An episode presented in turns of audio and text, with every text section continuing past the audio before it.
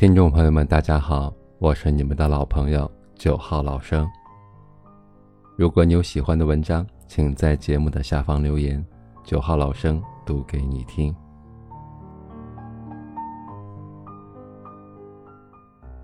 今天跟大家分享的一篇文章叫做《再好的关系也会过期》。电影《重庆森林》里有一段旁白。不知道从什么时候开始，什么东西上面都有日期。秋刀鱼会过期，肉罐头也会过期，连保鲜纸都会过期。这世间万事万物的来去有它自己的时间。生命来来往往，聚散终究不由人，所有的关系都会过期。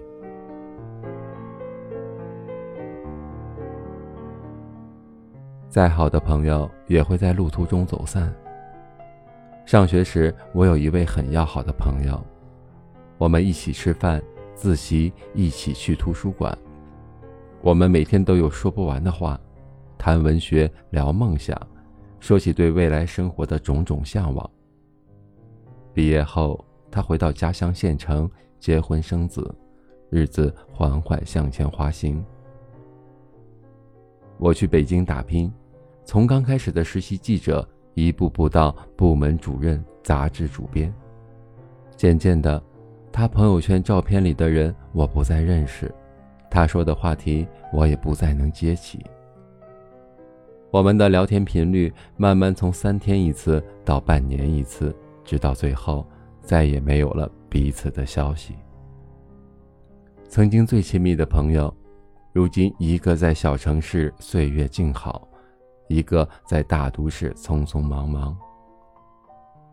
我们曾经约定过天长地久一起走，后来却渐行渐远，渐无书。原来这世界上再好的感情也是会有保质期的。有些人终究只会在你生命中出现一阵子，无法停留一辈子。与君同舟渡。答案各自归。旅途结束，车已到站，即使心中不舍，也该心存感激，挥手道别。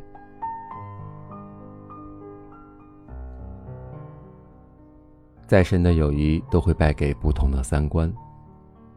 学者刘瑜在美国留学时结识了一个德国姑娘，两人关系一度很亲密，但过了没多久。他便开始觉得意兴阑珊。究其原因，是两个人根本说不到一起去。他聊的话题，对方兴趣全无；他表达对某件事的看法，对方总是针锋相对。渐渐的，他觉得累了，两人关系也就淡了。作家梁爽说：“三观、审美、经历，真的是生活的过滤网。”谁都没办法背叛自己的一切。人与人之间是有磁场的，频率不同，很难是一路人。左拉和塞尚是儿时的好友，友情持续了三十年。后来，他们一个当了画家，一个成为了作家，道路不再相同，两人的分歧也就出来了。左拉不理解塞尚的画，认为塞尚的画颜色粗俗，笔触激烈，与其说是印象派，不如说是野兽派。而塞尚呢，因为画作不被认可，一直郁郁不得志。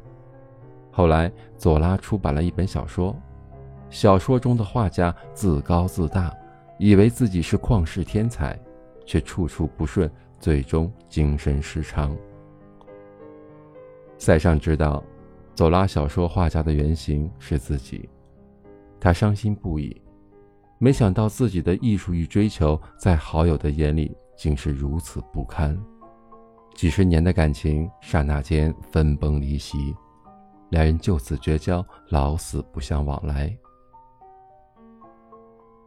一段友情到底是从什么时候开始走向结束的呢？或许就是。你喜欢的，在他眼里却不值一提；你的努力在他眼中无足轻重。就像网上流行的那句话：“一个喜欢热闹的人和享受孤独的人是无法脚步一致的。一个洁身自好的人跟一个喜欢搬弄是非的人是合不来的。一个只会说空话的人和一个埋头实干的人，最终是会分道扬镳的。时间在走，每个人都被自己的经历雕刻出了不同的模样。”关系再好，也终会因为看待世界的方式不同，最终在人生的分岔路上慢慢走散。原来三观不同，才是人与人之间最大的鸿沟。再好的感情，也会毁于理所当然。前阵子在网上看到一句很戳心的话。如果你想快速的失去一个朋友，那么就对他理直气壮、肆无忌惮的索取。作家李小艺曾在书中分享过一个故事。他有位好友，经常找一个做金融投资的朋友帮忙推荐基金、分析股票。因为觉得彼此关系要好，所以好友觉得理所当然。他只要有需要。便对那个做金融的朋友微信上连环轰炸，从不考虑别人是否方便。有时候别人回复的慢了，他还会心生不满，一见面就诸多抱怨。久而久之，那位做金融的朋友就渐渐的与他断了来往。美国作家莫罗亚说：“真正的友谊总是遇见对方的需要，而不是宣布自己需要什么。”人与人之间，其实都有一个情感账户。许多关系的结束，都源于某一方的无度索取。如果你懂得以心换心、投桃报李，那么才能够使得情谊悠长。我爸有位好朋友宋叔，我们家早些年青黄不接的时候，会跟他们家借大米。等到稻谷收割完，打下来新的大米，我爸每次都会还上一些。每每去时，还要提上一篮子自家种的蔬菜瓜果。以前我老觉得我爸吃亏，大家条件都不好，借多少照着还就行了，就算不多还，宋叔也不会说什么。我爸却说，宋叔愿意帮我们是一种情分。他借我应急，我送他谢礼，这是礼尚往来。多年过去，大家境况都慢慢好了起来，也不需要借东借西了。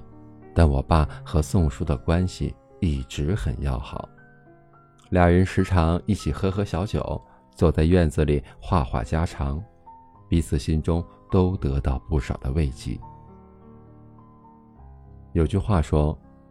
我赠你三月春光，你予我四月桃花。世间真情能长存，莫不因此。关系越好，越应该将对方放在心上。长久的感情需要有来有往，如同山明谷应，你投之以木桃，我报之以琼琚。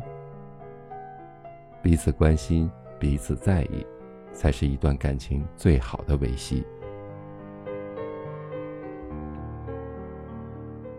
席慕容曾在书中写：“回顾所来径，只剩苍苍横着的翠微，只有少数人会陪你一生。”人生这条路啊，太多的站台，许多人走着走着也就悄然作别了。道路不再相同，自然会天各一方；观念不再一致，也终会在漫长路途中慢慢走散。成年人的世界，去留随意，聚散随缘。相守时珍惜，离别后坦然，就是对感情最好的致敬。睡在我上铺的兄弟，无声无息的你，你曾经问我的那些问题，如今在我是九号老生，每晚八点，在这里等你。分给我烟抽的兄弟，分给我快乐的往昔。你总是猜不对我手里的硬币，摇摇头说这太神秘。